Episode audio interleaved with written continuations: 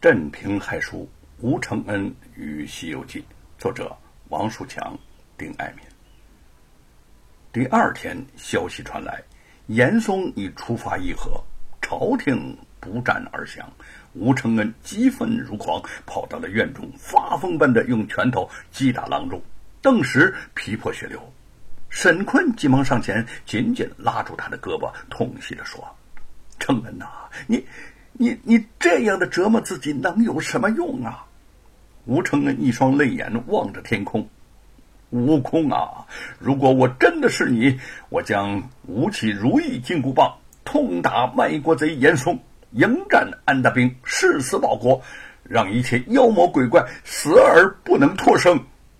他垂下手臂，那破损的肌肤处的鲜血滴滴落地。两个人正。纷纷难言。一个神府下人匆匆进来禀告说：“吏部张知识来访。”这个张知识受沈坤之托，一直替吴承恩留意候选的官职。现下吏部有了一个在翰林院做唐朝文稿小吏的空额。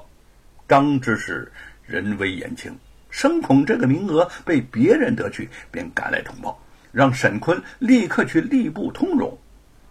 沈坤顾不得与吴承恩商议，送走了张知事后呢，立即吩咐家人备轿赶往吏部。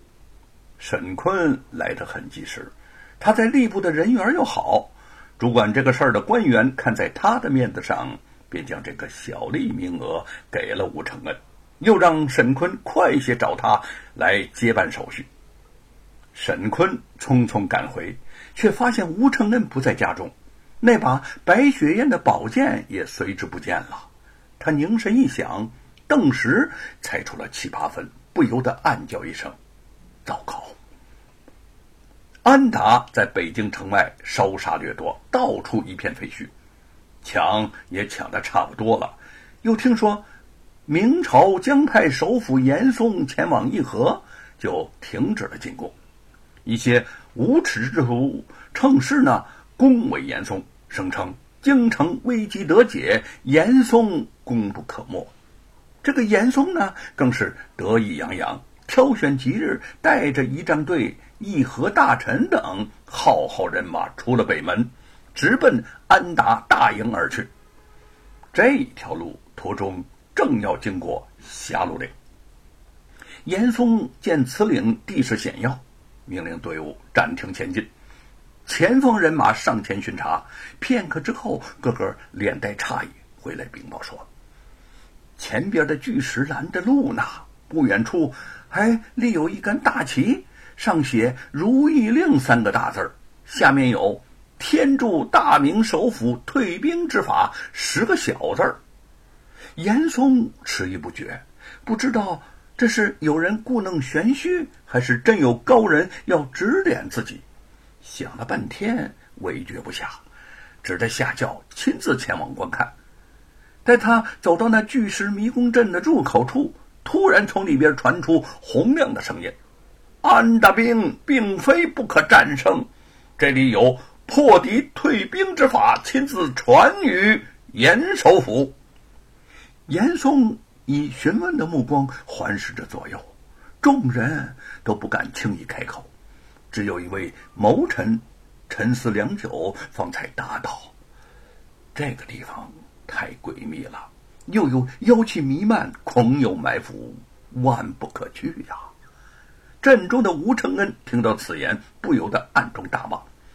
他看看身上的美猴王戏服，这是他临行之前特意找到那个被禁养、大闹天宫戏的戏院借来的。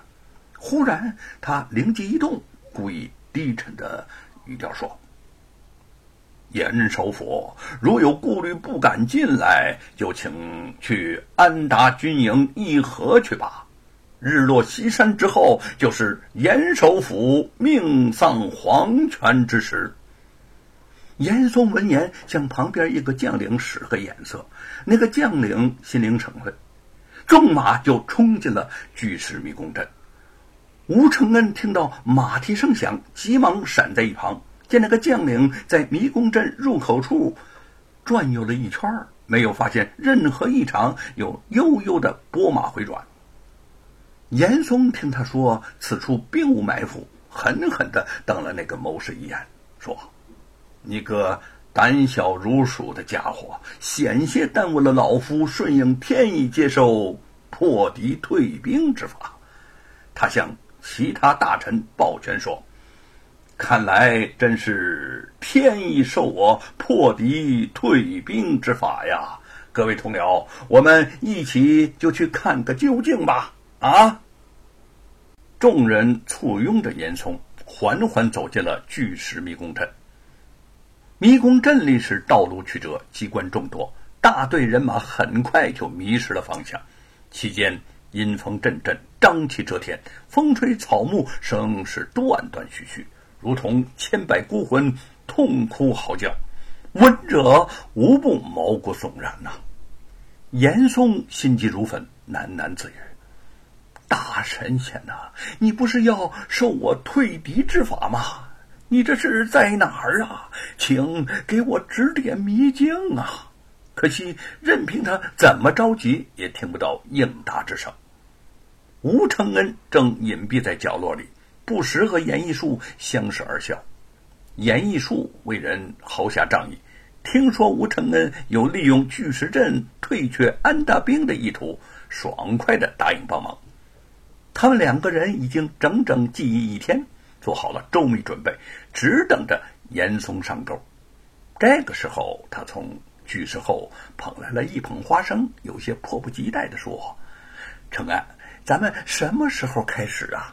哎，要不还是先吃点东西，免得一会儿演戏力气不够了。”吴承恩说：“先让他们转悠去，等他们疲惫不堪了，咱们再开始。”严义树剥着花生，探头探脑的看着官兵们如无头苍蝇一般乱撞。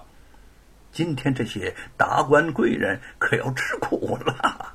吴承恩冷笑地说：“哼哼，留给严嵩的只有两条路，要么同意放弃议和，同仇敌忾，举国抗敌；要么等着被活活的饿死。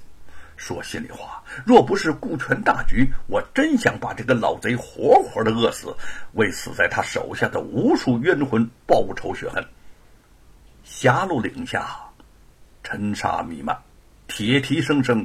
安达首领带着上万骑兵席卷而来。他在约定的时辰久等严嵩不至，以为明朝改变了主意，将自己耍了一道，十分的愤怒，再次率兵前来。没曾想，竟在这里遇到了一小股护送严嵩前来的官兵。这些官兵原不为作战而来。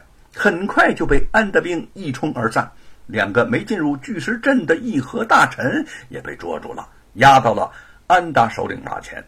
得知严嵩进了巨石阵，向神仙求教破敌退兵之法，安达首领仰天狂笑：“哈哈哈哈哈哈！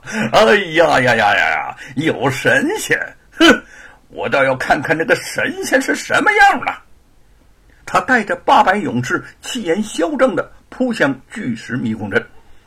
巨石阵错综复杂，已经进入，方向顿失。